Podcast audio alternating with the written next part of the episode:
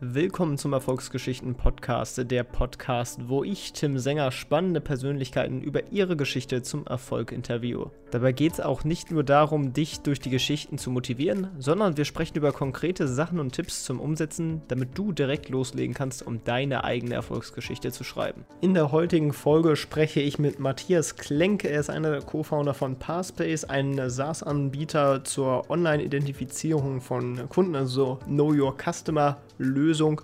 Ja, und wir sprechen über seinen äh, Werdegang, wie er das Unternehmen aufgebaut hat, wie es ihn dann von München in Silicon Valley, dann später nach London und nach New York verschlagen hat, wie er auf die Forbes 30 unter 30 Liste gekommen ist. Wirklich spannend. Viel Spaß.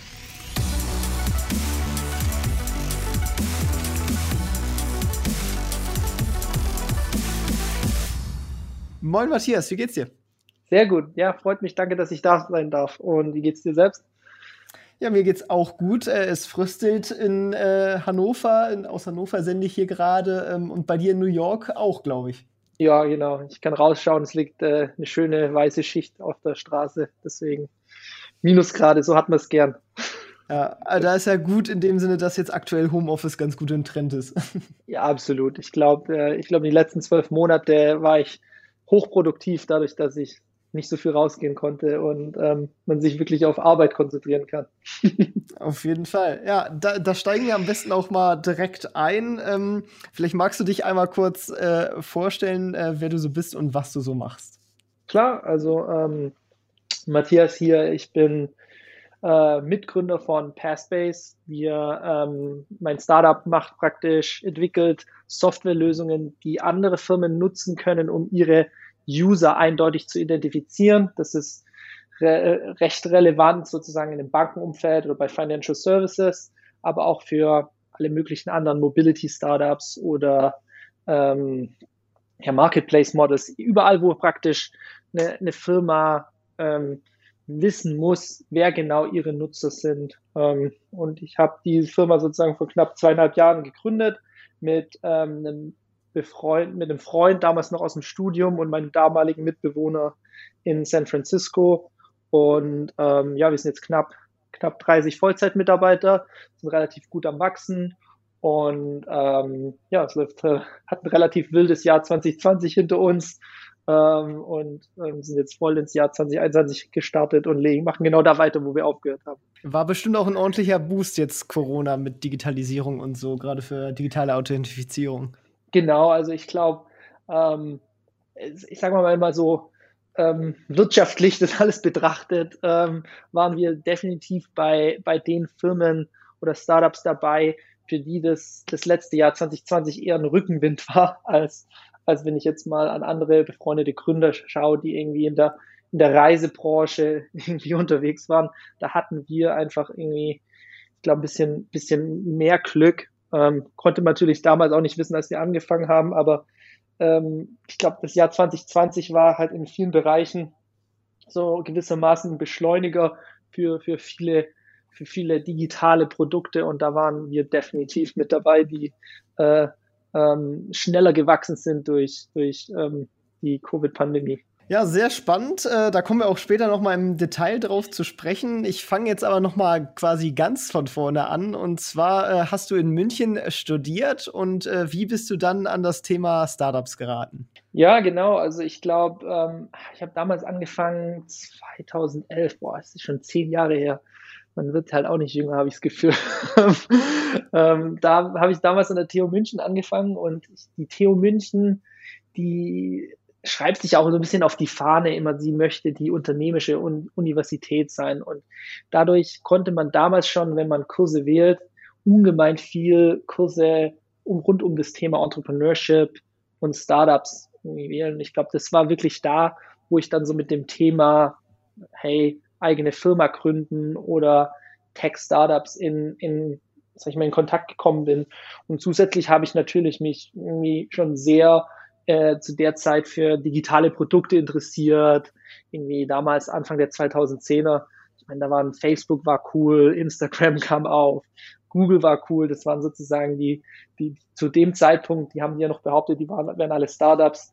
Das waren halt irgendwie sehr aufregende Produkte und Themen, die ich selber genutzt habe und für die ich mich interessiert habe. Und dann bin ich halt irgendwie im Verlauf meines Studiums, ähm, habe ich mal schon so an kleineren Nebenprojekten gearbeitet mit, mit anderen befreundeten ähm, Studenten dort, halt irgendwie an kleineren Startup-Ideen. Das hat halt, war alles so noch in den Kinderschuhen und bin dann damals während meinem Master äh, in Silicon Valley nach Stanford gegangen und konnte mich dann nochmal wirklich ähm, intensiver mit so Startups und, und, und der, der Digital- oder Tech-Branche auseinandersetzen. Und das hat dann, ich glaube, alles, alles zusammen irgendwie dazu geführt, dass ich irgendwie wusste, ich möchte eines Tages auch mal mein eigenes Startup gründen.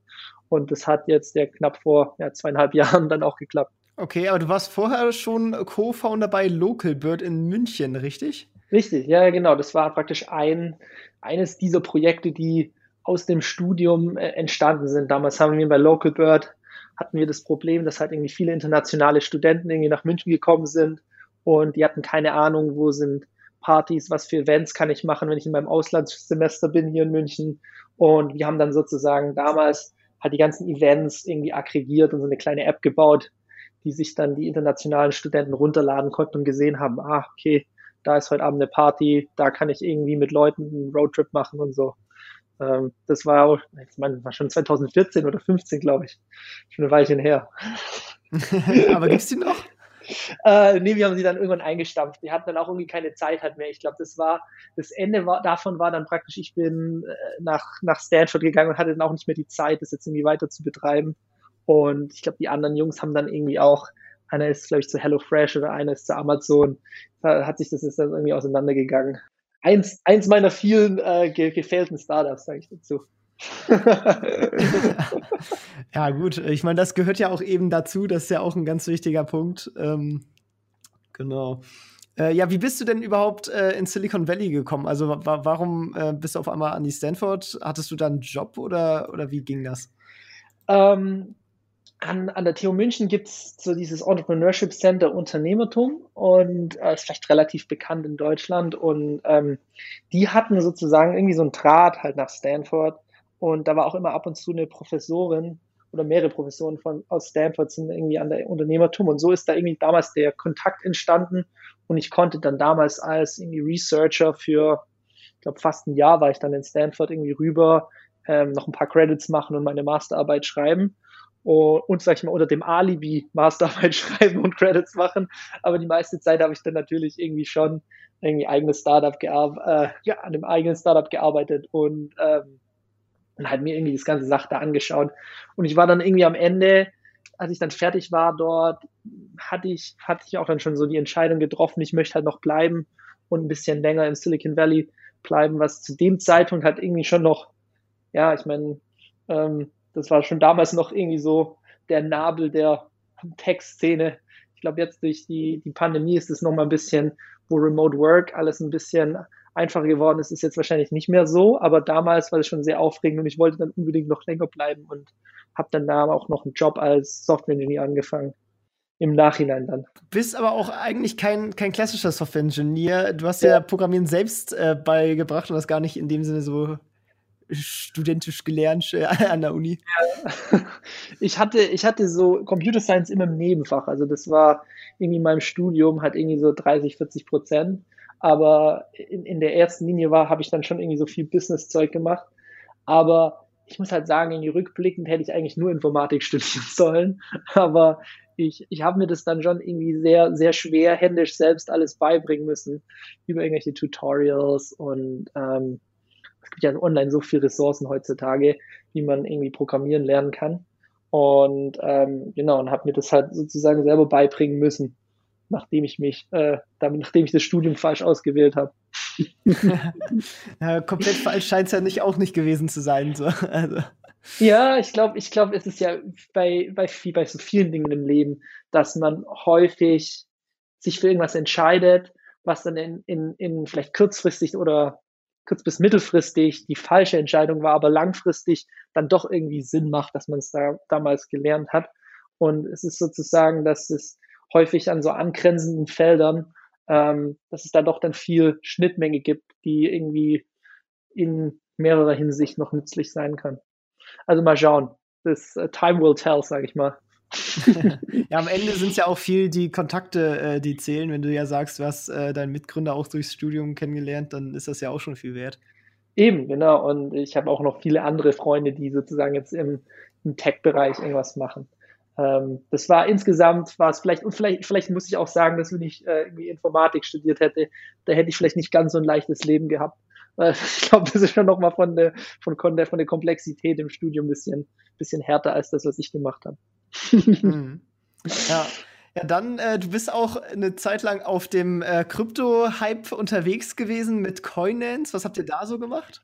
Ja, ja, es ist auch irgendwie sehr aufregend, gerade zu sehen, dass sozusagen damals wir schon ähm, auf dem Train waren, auf dem richtigen Weg. Und jetzt, ich mal, wenn man irgendwie gerade auf den Preis, die Preise schaut, wie Bitcoin ist ja, steht ja kurz vor 50.000 Dollar.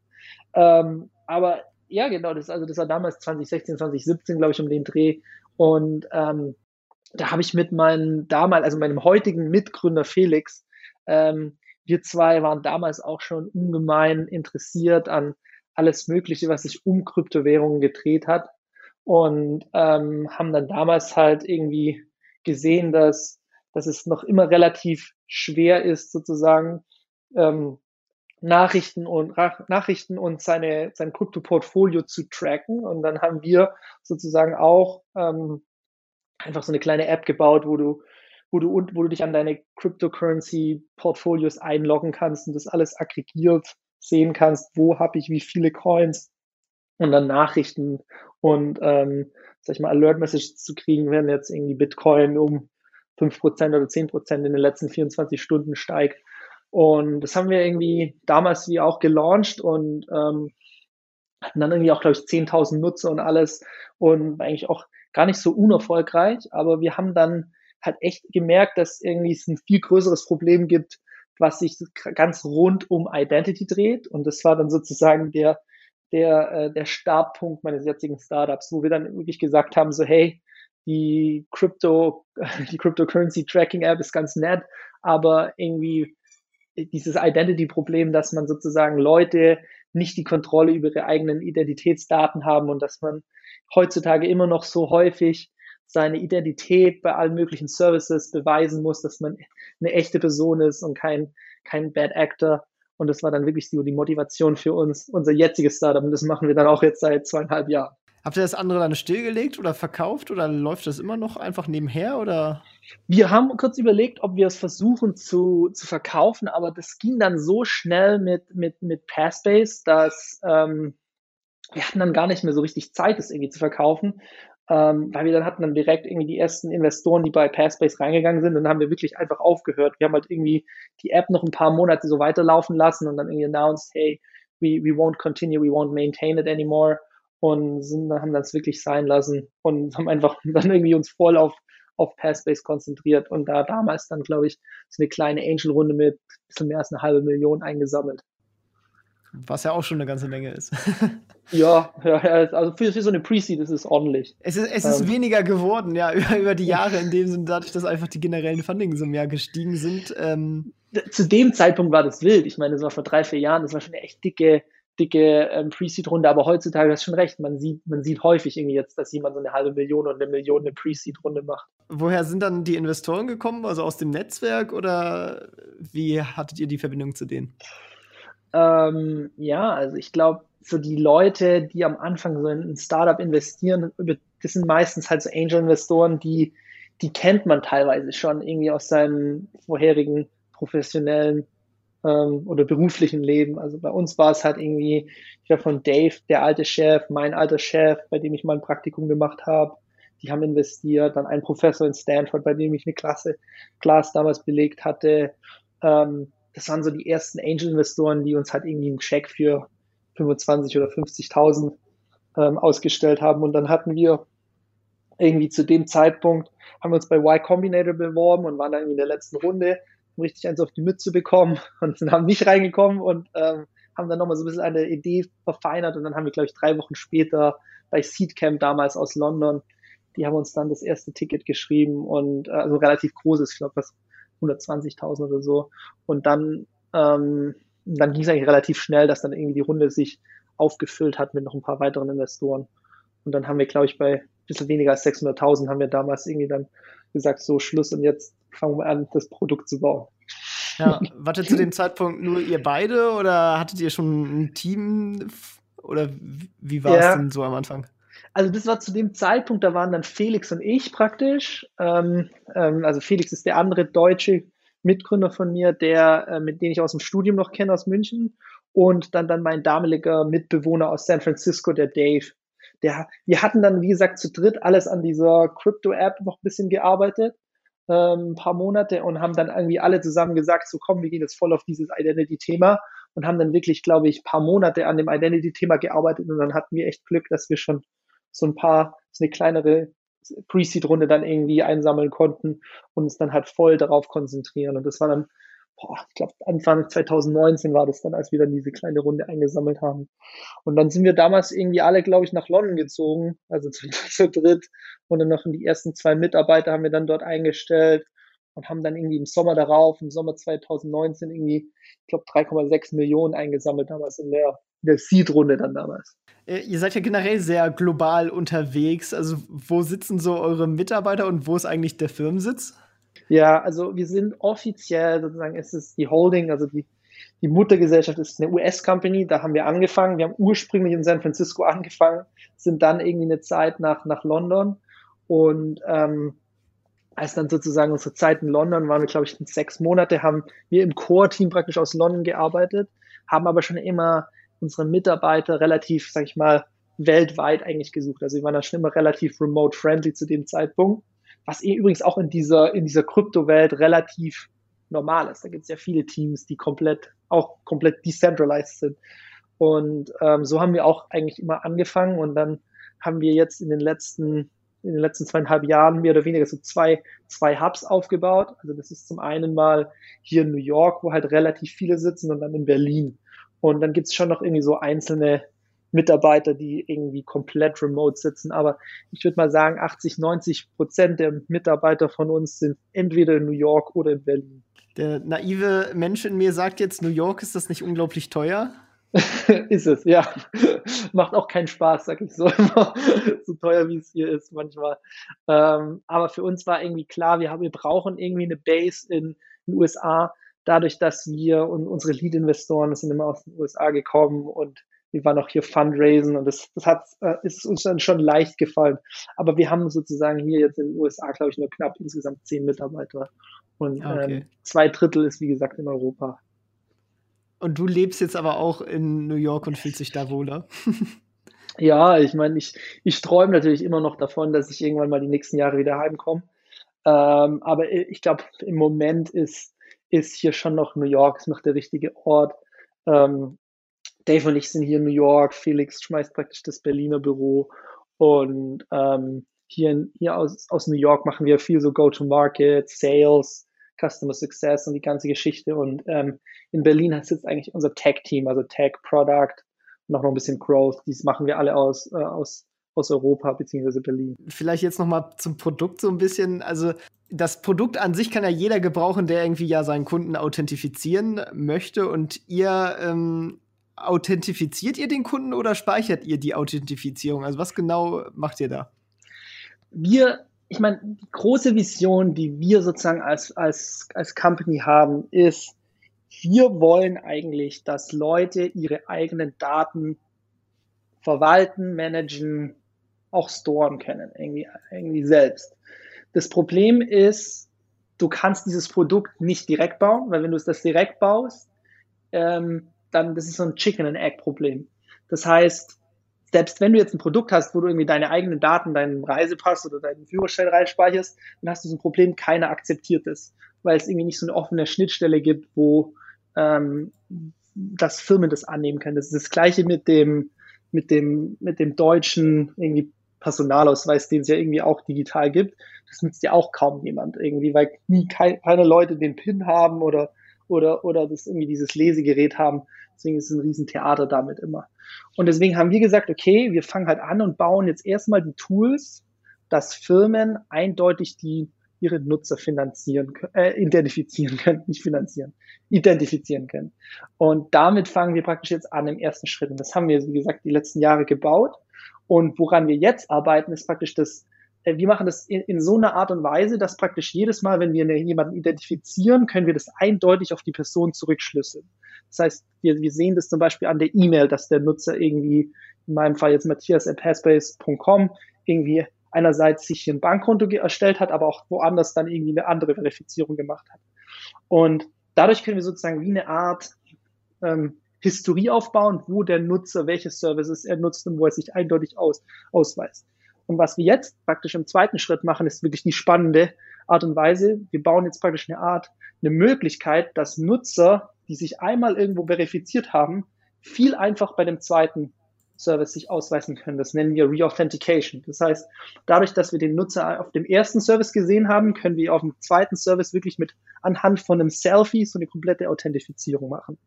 Und was wir jetzt im dritten Schritt machen, was jetzt praktisch in den nächsten Jahren kommt, ist, wie schaffen wir es, dass dieser Nutzer, der jetzt praktisch mehrere Services sich ausgewiesen hat, wie schaffen wir es jetzt, dass der selbst die Daten hält?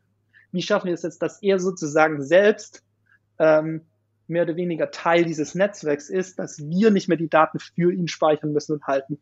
Und das ist, weiß, warum wir praktisch sagen, wir möchten eine Privacy Preserving Identification Solution bauen.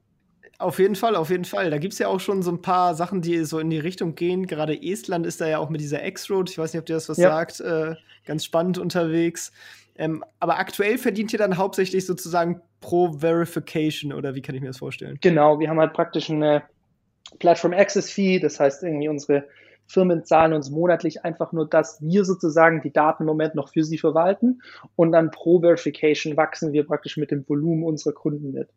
Und ähm, es ist äh, ja, relativ üblich sozusagen in dem Markt. Und wir machen uns jetzt halt dann praktisch Gedanken schon, wie können wir das, die, diese Plattform langfristig entwickeln. Das heißt, dann gibt's halt nicht nur noch irgendwie Selfie zu irgendwie Identity Document, zum Beispiel, was viele unserer Kunden jetzt auch wollen, sind beispielsweise im Healthcare-Bereich, die möchten dann irgendwie die äh, Krankenversicherungskarte scannen oder ähm, Gig Economy-Bereich hören wir viel, dass viele Kunden irgendwelche Background-Checks machen möchten oder irgendwelche im Finanzbereich irgendwelche Geldwäsche-Checks, ob irgendwelche Nutzer auf ähm, irgendwelchen Watchlists stehen. Und wir bauen sozusagen jetzt halt im nächsten Jahr so wie eine Art Plattform, wo dann wirklich die Firmen per Drag and Drop irgendwie ihre ganzen ihren eigenen Identity Verification Flow bauen können. Und wir sozusagen haben halt immer so ein bisschen den, den, den, sag ich mal, Nordstern im, im Auge. Okay, eines Tages soll das irgendwie alles dahin führen, dass ähm, Endnutzer selbst diese da Sachen speichern können und verwalten und sehen können, hey, die Firma hat einen Background-Check von mir gemacht, hey, die Firma hat irgendwie eine Kopie meines Passworts und da habe ich irgendwie einen Credit-Check gemacht oder so. Dann würde mich mal interessieren, was machst du denn dabei? Also bist du quasi, entwickelst du die Vision, ja. sagt sich immer so schön, entwickelst du die Vision oder bist du da mehr ähm, am Produkt unterwegs oder was genau machst du denn bei Passbase? Ja, ja, also ich habe am Anfang habe ich so die erste Version gebaut. Also irgendwie, das war noch in so einem ersten Jahr. Ähm, vom, vom Hintergrund, ich irgendwie, ich habe vorher auch als Softwareentwickler gearbeitet, habe da ein bisschen sowas mit Machine Learning und vor allem im, im Mobile-Bereich viel gemacht, also iOS-Development und alles. Ähm, deswegen, ich habe damals unsere erste iOS SDK geschrieben, auch ein bisschen im Backend und in unserem Developer-Dashboard. Aber ich meine, heutzutage, äh, ich meine, wir sind jetzt glaube ich, ein bisschen mehr als 30 Vollzeitmitarbeiter und da über, über die Hälfte davon sind Entwickler. Ich, die, die lassen mich ja mittlerweile nicht mehr programmieren. Das heißt, ähm, das machen natürlich mittlerweile alles ähm, irgendwie unsere Softwareentwickler und ich bin da eher mittlerweile halt für Fundraising, Investor Relations, mache es Strategie und dann natürlich irgendwie manage das Team. Ähm, Felix ist CPO bei uns, mit Felix arbeite ich viel zusammen, wie sich das Produkt entwickelt. Ähm, und ähm, das ist halt in der Regel so, dass immer, sag ich mal, ab, ab 15 Mitarbeiter wird so ein Gründerjob eher zu einem Managerjob als Individual Contributor und Operator. Das heißt, das ist leider, leider das Schicksal eines jeden Gründers. Es gibt auch andere, die nur das eine wollen, aber bei denen scheitert es dann halt am Produkt, weil man merkt, sie wollen eigentlich nur das eine machen sozusagen, aber haben gar nicht dafür das Produkt so ausgereift.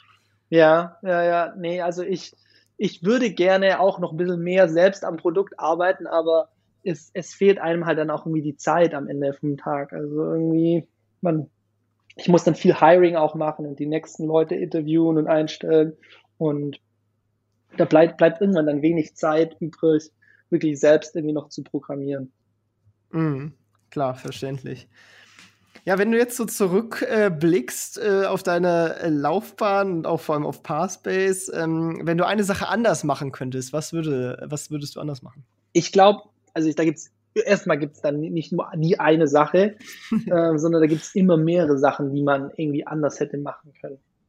Ähm, aber wenn ich jetzt zum Beispiel eine Sache rausgreifen würde, ist, ähm, man hat schon, wir haben schon auch ein paar Fehler gemacht bei, ähm, bei Leuten, die wir irgendwie zum Team gebracht haben, ähm, wo wir dann irgendwie die rückwirkend dann irgendwie wieder ähm, uns von denen haben trennen müssen und das hat uns dann sehr viel Zeit gekostet.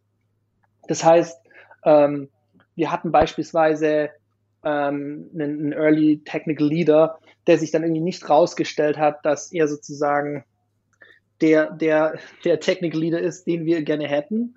Und das hat uns dann, glaube ich, letzten Endes im schlimmsten Fall halt als Startup ein halbes Jahr gekostet, sozusagen an irgendwie Onboarding, Offboarding ähm, und sozusagen das auch, was er irgendwie geleistet hat. Und das ist halt, sage ich mal, einfach darauf auf eigenen Fehler sozusagen zurückzuführen, dass man selbst als Gründer, ich meine, wir sind mehr oder weniger First-Time-Founder im Sinne von ähm, sozusagen eine Company richtig mit irgendwie mehr als 10, 20 Mitarbeitern. Ähm, und das war halt am Ende des Tages irgendwie unsere eigenen Fehler, die müssen wir uns eingestehen und da mussten wir daraus lernen. Und ich glaube, was da, was ich da so daraus gelernt habe, ist, dass vor allem für, für so Leadership-Positionen ist es wirklich ganz, ganz wichtig, sich Zeit zu lassen beim, beim Hiring, irgendwie auch wirklich mit, mit irgendwie Referenzen zum vorherigen Arbeitgeber oder zum vorherigen Chef arbeiten. Und da hätte man vielleicht irgendwie ähm, einiges vermeiden können. Ähm, das wäre so, sag ich mal, so ein Learning und das, was ich anders machen würde, wenn ich die Firma nochmal anfangen würde. An, ganz mal davon abgesehen von irgendwelchen technischen Entscheidungen, die wir falsch gemacht haben. Mit dem Wissen, was wir jetzt haben, könnten wir locker irgendwie ein Jahr schneller sein. Hiring, Hiring ist ein ganz schwieriges Thema als Gründer. Also das kann man, das kann man irgendwie, das braucht Jahre, bis man da richtig das Fingerspitzengefühl dafür sich, äh, für sich entwickelt. Und das habe ich ja schon gerade gesagt, das sind Sachen, die mache ich bis heute noch sozusagen in den ganzen Hiring-Panels und dort mit dabei. Ich habe auch irgendwie vor, glaube ich, letzte Woche einen Artikel geschrieben über das Thema Hiring auf meinem Blog. Also das ist ein Thema, das wird nie, wird nie weggehen. Worauf achtest du denn, wenn du jemanden einstellst? Also ich, ich glaube, da gibt's auch, ähm, da gibt's so mehrere Sachen, auf die ich achte. Also zum Beispiel, ähm, es, es ist halt immer so eine Sache mit dem, mit dem Hiring. Ähm, du musst dir immer überlegen, jegliche, jegliche Hiring-Entscheidung, die du als Gründer triffst, ist in der Regel eh nur so für mit einem Zeithorizont für die nächsten 12 bis 18 Monate. Weil ein Startup in der Regel ähm, das ist so schnelllebig, dass die Firma in den nächsten 12 bis 18 Monaten wieder komplett anders aussieht. Das heißt, da gibt es dann eine komplette neue Management-Ebene und ähm, das ist halt sozusagen, du musst jetzt die Entscheidung treffen, passt diese Person in die Firma für die nächsten 12 bis 18, Monate, 18 Monate rein. Aber ansonsten gucke ich halt immer, so, so, da gibt es so einige Aspekte, auf die ich achte. Zum Beispiel, hat diese Person echt eine positive Energie? ähm, schafft sie es sozusagen, irgendwie andere von ihren Ideen zu begeistern? Kann diese Person wirklich in so einem Umfeld richtig gut arbeiten? Dann natürlich irgendwie auch an, an sich irgendwie nur so der Intellekt. Ist diese Person irgendwie fähig, irgendwie sehr komplexe Sachen zu verstehen und wirklich einfach mir wiederzugeben und zu, zu erzählen? Dann hat noch so ein bisschen Integrität, achte ich immer drauf. Das heißt, hat diese Person so ein bisschen wie einen inneren ja, das ist so ein Kompass, wo die so sagt, hey, das ist moralisch richtig oder nicht. Ähm, vierter Punkt ist vielleicht dann so noch ein bisschen so Coachability. Kann ich die Person irgendwie ähm, zu was coachen? Weil der, ich erwarte nie, dass jemand alles kann, aber ich, ich, ich erwarte von Leuten, dass die sich selbst Sachen beibringen können und ich denen vielleicht auch Coaches geben können, dass die sich entwickeln. Und ich glaube, so der letzte Punkt, den, auf den ich auch noch achte, ist so ein bisschen diese Resilience also diese Widerstandsfähigkeit auf Deutsch. Das heißt, ähm, kann diese Person, auch wenn sie irgendwie fünfmal Nein hört, dann irgendwie beim sechsten Mal hinkriegen und ähm, sich nicht von irgendwelchen Sachen ablenken lassen. Das sind sind, sage ich mal, so die Sachen, oh, die, die Dimension, auf die ich immer achte im, im Interview. Ja, ist, denke ich mal, auch ein ganz wichtiger Punkt, dieses, äh, dass man halt einfach flexibel sich an, an neue Situationen anpassen kann und sich dann halt auch entwickeln ja. äh, kann, selbst wenn man die Fähigkeiten zu dem Zeitpunkt noch nicht hat. Ja, es ist ungemein wichtig. Also ich meine, wir haben ja vorher auch schon drüber gesprochen. Ich konnte am Anfang auch nicht alles. Das kann ich bis heute noch nicht, aber ich habe irgendwie damals halt mir auch irgendwie Sachen selbst beigebracht. Und ich, so eine Frage, die ich immer frage, ist, ähm, gib mir ein Beispiel, als du etwas dir selbst beigebracht hast und was hast du dabei gelernt oder so. So eine klassische Interviewfrage von mir, falls mal irgendjemand mhm. bei mir im Interview landet. ich kann ja mal den Link zur Jobseite in die Beschreibung packen, wenn ihr wen sucht. Mhm. ähm, ja, dann äh, bist du auch noch als Business Angel in, im Kleinen unterwegs. Ähm, ja. Da, da wird mich sozusagen vor allem die erste Frage ähm, äh, auftun, sozusagen, weil aus meiner Perspektive so ist der Business Angel ja eigentlich der, der, der schon ein riesen Startup verkauft hat und deswegen schwer reich ist und deswegen ja. sein Geld jetzt woanders unterbringen kann. Du hast aber ja noch keinen wirklich großen Exit irgendwie hingelegt. ähm, ja. Hast du das sozusagen aus deinem, aus deinem Einkommen oder wo, woher kannst du diese Checks schreiben? ja, gut, gute Frage.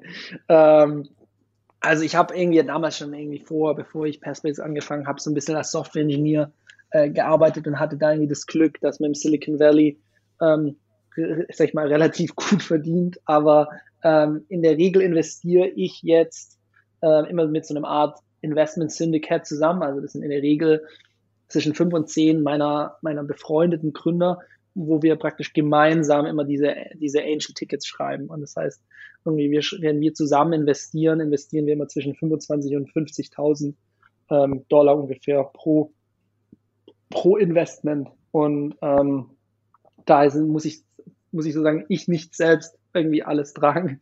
Und wir, wir also sozusagen alle, alle, Founder, alle Founder zusammen dann 50.000? Genau, genau, sozusagen. Mhm. Also wenn dann irgendwie 10, dann würde halt jeder irgendwie 5.000 investieren. Je nachdem, wie viel es halt pro Investment sind. Und genau, und das haben wir knapp, ich glaube letztes Jahr irgendwie, das war die Jahreshälfte, haben wir das angefangen. Das war auch so irgendwie so ein Jahresziel, das wir uns alle gesetzt haben. Ich habe da so eine kleine Gruppe an befreundeten Gründern ähm, hier aus den USA und aus Deutschland, und mit denen haben wir praktisch gemeinsam gesagt, okay, komm, wir möchten irgendwie auch in, in aufstrebende Startups investieren und haben wir uns zusammengetan.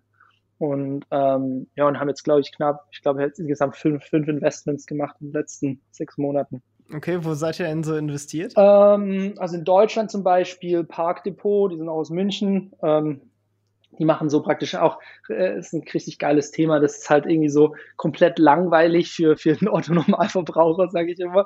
Aber die machen so eine Parkraumüberwachungssoftware, wo halt ähm, man praktisch irgendwie, irgendwie einen Baumarkt oder einen Supermarktparkplatz überwacht und dann ähm, das Team ist relativ krass, also irgendwie MIT, Harvard und TU, TU München und die nutzen dann halt Image Recognition und schauen irgendwie, ähm, welches Auto fährt auf dem Parkplatz, ist das ein Falschparker, darf der da parken, ja, nein. Das ist so der ihr MVP gewesen. Das haben, das haben die, ähm, die sind relativ richtig gut unterwegs. Also ähm, haben innerhalb von, glaube ich, anderthalb, zwei Jahren jetzt richtig die Company hochgescaled. Die sind, glaube ich, 60 Mitarbeiter, das sind mehr als wir mittlerweile. Also um, bei denen habe ich investiert. Dann irgendwie bei Plume, die machen so ein bisschen ähm, ja, also Self-Therapy, also ähm, für Leute, die irgendwie halt irgendwie Depressionen haben oder so ein bisschen ähm, mit, mit, mit einem Coach reden möchten. Die sind auch, glaube ich, in New York, auch aber auch deutsches Team. Dann habe ich in, in, in, in Fintech investiert, was, ähm, was äh, praktisch Frauen helfen möchte, ähm, kluge Investmententscheidungen zu, zu treffen. Also so, ich beschreibe es nur so ein bisschen das Robin Hood für, für sag ich mal, Frauen. Ähm, und dann habe ich jetzt vor kurzem noch so ein so ein Workplace-Startup investiert, das so eine Art Intranet baut, also irgendwie sowas wie irgendwie Google Workplace oder Yammer, aber nur in cool und für Startups. Und oh, ja, davon kann ich ein Lied singen. Ich finde unser Intranet äh, sehr grässlich. Ja. und auch so parallel gefühlt fünf Intranets, also sowohl dieses Jammer ja. als auch so ein eigenes Ding, plus noch so Gripräume und Schieß mich tot. Ja. Nichts davon ist richtig gut. genau, und das, das, das machen, die sind auch zwei Kumpels von mir aus Stanford zum Beispiel, die waren dann auch bei Y Combinator. Und ähm, in der Regel investiere ich halt immer irgendwie in, im Moment bin ich noch in der Phase, wo ich irgendwie in befreundete Startups, also ich kenne eigentlich von jedem der, von den Investments, kannte ich irgendwie die Gründer schon seit ein paar Jahren. Und ähm, ja, Und so, so, so mache ich das meistens. Also es geht dann wahrscheinlich auch viel nach äh, Idee und, und die Leute, die dahinter stehen, dann. Ja, also ich meine, du musst halt überlegen, so, so wie, wie willst du so ein Early-Stage-Startup ähm, evaluieren? Weil häufig gibt es ja da noch nicht so richtig ein Produkt, es gibt vielleicht ein MVP, deswegen ähm, ich evaluiere immer so Business-Ideen für, für die Investments, immer eigentlich, gucke eigentlich hauptsächlich auf drei, drei Dimensionen. Das eine ist mal irgendwie, ist der Markt groß? Das heißt, irgendwie kann die aus diesem Startup potenziell irgendwie eine Firma werden, die mehrere hunderte Millionen Umsatz macht oder ähm, einen großen Market Share hat. Das heißt, ist der Markt attraktiv? Ähm, zweitens ist natürlich absolut Team. Das heißt, ähm, ist das Team fähig? Sind die Leute smart? Können die das umsetzen? Und drittens ist natürlich irgendwie Produkt. Haben die schon irgendwie ein Produkt gebaut? Kann ich das irgendwie schon testen? Wie fühlt sich's an? Ähm, das sind eigentlich irgendwie drei Sachen. Und alles andere ist ja irgendwie auch dann irgendwie Zahlenmalerei. Also irgendwie, da kannst du ja irgendwie in diesem Early-Stage-Bereich von Pre-Seed oder Seed, da kannst du ja noch nicht, wer weiß was, an Umsatz erwarten. Muss man einfach nur schöne, schöne Grafiken zeigen. Ja, eben. Nee, nee, also das ist halt, das ist halt Early, Early Stage, ist halt wirklich ein High-Risk. Ähm. Deswegen schaue ich halt häufig auch bei den Investments, in die ich mache, ähm, kann ich sozusagen dem Team Value Add bringen, kann ich irgendwelche Intros machen oder kann ich irgendwie ähm, Kunden Feedback geben, ähm, und, und da gucke ich halt irgendwie auf Themen, die mich interessieren. Also klar, irgendwie dadurch durch Passbase kenne ich mich halt mit B2B SaaS aus, aber irgendwie, ich habe mich auch sehr für, für Digital Health mal irgendwie interessiert und meine Schwester ist Ärztin und ähm, deswegen da kenne ich mich auch ein bisschen aus und kenne halt viele Leute in dem Umfeld. Aber, oder Fintech auch, da kenne ich mich auch aus, aber ich kann halt so mit, mit so Direct-to-Consumer-Brands, irgendwie so B2C, da, das ist nicht so meins, habe ich das Gefühl. Ich meine, da kenne ich mich halt nicht aus und das gebe ich auch offen zu. Ja, ist ja auch eine wichtige Erkenntnis, so in, in dem Sinne, dass man sich da auch auf sein, seine Spezialität einfach fokussiert. Ähm, ja. ja. Ja. Nee, spannend. Ähm, was mich auch nochmal interessieren würde, weil du ja wirklich auch eine, eine längere Zeit im, im Silicon Valley gelebt hast. Ähm, ja da hört man ja auch immer so, so Gerüchte. Einmal so ist es zum einen A unglaublich teuer und B gibt es dann auch so ein paar strukturellere Probleme mit, äh, weil ja dann doch da in der ganzen Bay Area auch dann doch mit äh, ziemlich viel Obdachlosigkeit auch zu kämpfen haben. Wie hast du das Ganze so wahrgenommen? Ja, es ist auf jeden Fall ein, ein heißes Thema, sag ich mal. Ähm, ich glaube, also erstmal von den Preisen her, New York und San Francisco geben sich jetzt nicht mehr so viel, das ist relativ ja, ähnlich. Aber ähm, es ist schon ein Riesenproblem und es ist ein riesen, Riesenproblem für die Stadt San Francisco, weil es als, als ähm, sag ich mal, Europäer oder als Deutscher kennt man das ja wirklich nicht so, dass, ähm, dass es so eine massive ähm, Obdachlosigkeit gibt, wie jetzt in San Francisco und es ist sehr, sehr erschreckend gewesen, als ich das zum ersten Mal halt so richtig mitbekommen habe und gesehen habe, wie viel Leid dort herrscht und wie viele Leute da ähm, leider auf, äh, auf der Straße sind. Und, ähm, und das zusätzlich kommt natürlich auch, dass ähm, viele dieser Leute halt irgendwie auch ja, Mental Health Probleme haben und dadurch irgendwie dann am Ende dort gelandet sind. Und es war auch dann auch so wirklich ein Mitgrund, warum ich dann damals in, ähm, in das Team von Bloom investiert habe habe, die wirklich an, an diesem Thema, sag ich mal, Mental Health, Self-Therapy arbeiten. Ähm, weil ich ihn ja auch selber gesehen habe, wie, wie, wie das enden kann. Und das ist so ein Thema, das, das wird immer noch nicht so richtig ähm, angesprochen, auch in Deutschland habe ich das Gefühl. Und es wird halt viel totgeschwiegen. Das, das ist wirklich halt Mental Health und, sag ich mal, Mental, Mental Wellbeing, das ist ein, das ist ein Riesenthema und wird uns die nächsten Jahrzehnte beschäftigen. Ja, da ist ja auch äh, ganz schön viel los in, in dem Segment sozusagen. Da ja. kommt ja auch einiges mit diesen ganzen Psychedelika-Startups, die jetzt ja auch auf den Weg gebracht werden. Da bin ich auch mal gespannt, in welche Richtung das am Ende gehen wird. Ja, ähm, ja. der Christian Angermeier, der ist ja da relativ, relativ genau. äh, investiert und alles. Ähm, ja, ich glaube, das ist auf jeden Fall ein, ein interessanter Sektor, wo man wo man sich halt irgendwie jahrzehntelang jetzt gar nicht mehr beschäftigt hat, nachdem irgendwie die Amerikaner damals diesen War of Drug gemacht haben und ist jetzt ja erst, erst vor kurzem wieder entdeckt worden und ich bin da auch ganz gespannt, ähm, was es da gibt und, und dass man da jetzt wieder dran forscht. Ja, ähm, dann trägst du auch noch einen ziemlich coolen Titel und zwar bist du, äh, hast es auf die Liste Forbes 30 unter 30 geschafft. Ja. Wie, wie kommt man darauf? ich glaube, ähm, Ja, also ich, da fragen mich immer so viele Leute danach. Ähm, ich ich glaube, man sollte an sich solche Sachen nicht überbewerten. Also das war irgendwie bei uns, wir hatten relativ auch überraschend, aber wir, ähm, wir wurden da, glaube ich, von mehreren Investoren und anderen Leuten irgendwie vorgeschlagen. Irgendwie, ich war 29 zu dem Zeitpunkt, deswegen war da irgendwie noch gerade last minute reingerutscht, habe ich so das Gefühl. Ähm, Jetzt kommst du auf die 40 unter 40. Genau, dann muss ich, muss ich warten wieder. ähm, ja, aber an, an, an sich, wie gesagt, ähm, da, da kann man halt vorgeschlagen werden und von bisherigen Leuten, die das in den Vorjahren erreicht haben, haben uns viele vorgeschlagen und ähm, hatten wir halt, wie gesagt, Glück, dass wir dann irgendwie da nominiert wurden und äh, bekommen haben. Ähm, aber am, am Ende des Tages sage ich immer, wie im Fußball, die Wahrheit liegt auf dem Platz und so ist beim Startup halt, die Wahrheit liegt äh, sozusagen auch, hast du Product Market Fit, funktioniert dein Produkt und kann es skalieren. Und da helfen alle Awards und alle Auszeichnungen nicht, sondern das, das kriegt man nur mit harter, mühsamer Arbeit hin. Hat dir der Award denn irgendwas gebracht? Also habt ihr da irgendwie einen Zulauf dadurch bemerkt, dass ihr da in den Medien sozusagen wart? Oder ja, hat das also, was gebracht? Klar, also du kriegst natürlich irgendwie schon relativ viel Page-Views oder Leute schreiben dich an und es gibt natürlich auch irgendwie in dieser Forbes-Community irgendwie so ein bisschen, wir haben da gibt es so ein Slack, wo man das teilen kann. Und ähm, so haben wir dann natürlich schon irgendwie Personal Branding, Company Branding und, und ein bisschen Publicity gekriegt. Aber, aber wir haben jetzt nicht irgendwie gesagt, okay, hey, wir haben, machen jetzt seit wir, wir das haben, 30 Prozent mehr Umsatz oder so. Also das ist, das ist leider nicht. Ja, schade aber auch, ne? ja, ja, aber es ist halt ein bisschen Personal Branding. Also Auf das, jeden Fall. that's it.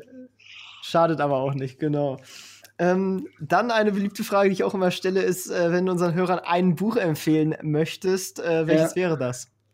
Ja, es ist auch so eine Sache. Es gibt natürlich nicht nur eins, gell? Also es ist, du darfst auch mehrere nennen, wenn du möchtest. Okay, okay. Also ich lese relativ viel. Ich versuche immer so pro Jahr so 10, 20 Bücher auf jeden Fall zu lesen oder, oder zu hören. Also ich mache immer viel Audible, wenn ich beim, beim Joggen ähm, bin. Ähm, ich denke mal vor kurzem, vielleicht ein Buch, das ich vor kurzem gelesen habe, was nochmal richtig richtig cool war, das habe ich zum zweiten Mal jetzt schon gelesen, war Building a Story Brand.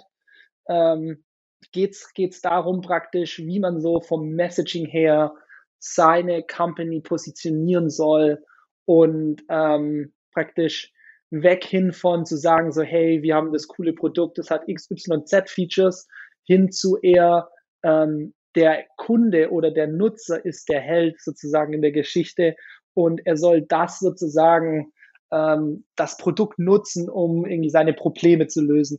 Also das ist ein relativ cooles Buch gewesen. Ähm, dann das andere war irgendwie, glaube ich, in den ersten Tagen meines, äh, wo ich die Firma gegründet habe oder wo man anfängt, in den ersten Monaten habe ich The Hard Things About Hard Things von, von Horowitz gelesen. Natürlich ein Klassiker unter Gründern, ähm, der halt irgendwie viele Themen anspricht, die ähm, einfach nur, nur schwer sind oder die man zum ersten Mal machen muss. Und ich glaube, so als letztes Buch, was ich noch mitgeben würde, ist ähm, äh, High Growth Handbook von Elad Giel, ähm, was halt ungemein wertvoll ist, auch zu lesen. Vor allem, wenn man dann irgendwie Product Market Fit hat und jetzt wirklich die Company auf äh, von 10 auf 20, 30, 50, 100 hoch mal zu scalen. Und das ist jetzt irgendwie da, wo wir jetzt gerade praktisch sind.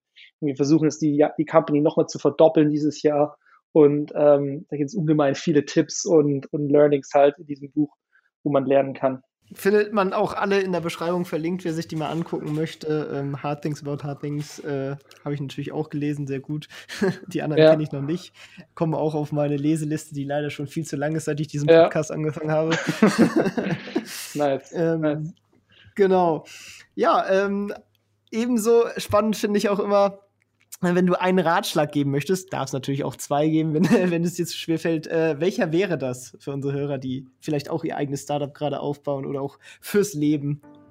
Ja, ich glaube, eine Sache, ich kann es schon auf eine Sache runterbrechen. Irgendwie eine Sache, die man als Gründer und auch allgemein im Leben irgendwie lernen muss, ist wirklich Nein zu sagen. Also ähm, ich, ich krieg halt, wenn du mal Gründer bist, dann, dann kriegst du so viele E-Mails, so viele Einladungen zu irgendwelchen Talks, Panels, Podcasts hier, aber auch ähm, für alle möglichen Sachen, dass du wirklich lernen musst, wo, wo, wo ähm, verbringe ich meine Zeit und was sind wirklich diese High Leverage Sachen, die jetzt wichtig sind. Und ähm, das ist, wenn du zum Beispiel in meinen Kalender schaust, mein, mein Kalender sieht überraschenderweise leer aus. Also ich habe häufig irgendwie auch ein ganz paar Stunden mittags gar nichts irgendwie im Kalender. Heißt aber nicht, dass ich nicht beschäftigt bin. Das heißt, ich bin unglaublich beschäftigt und arbeite immer an irgendwas.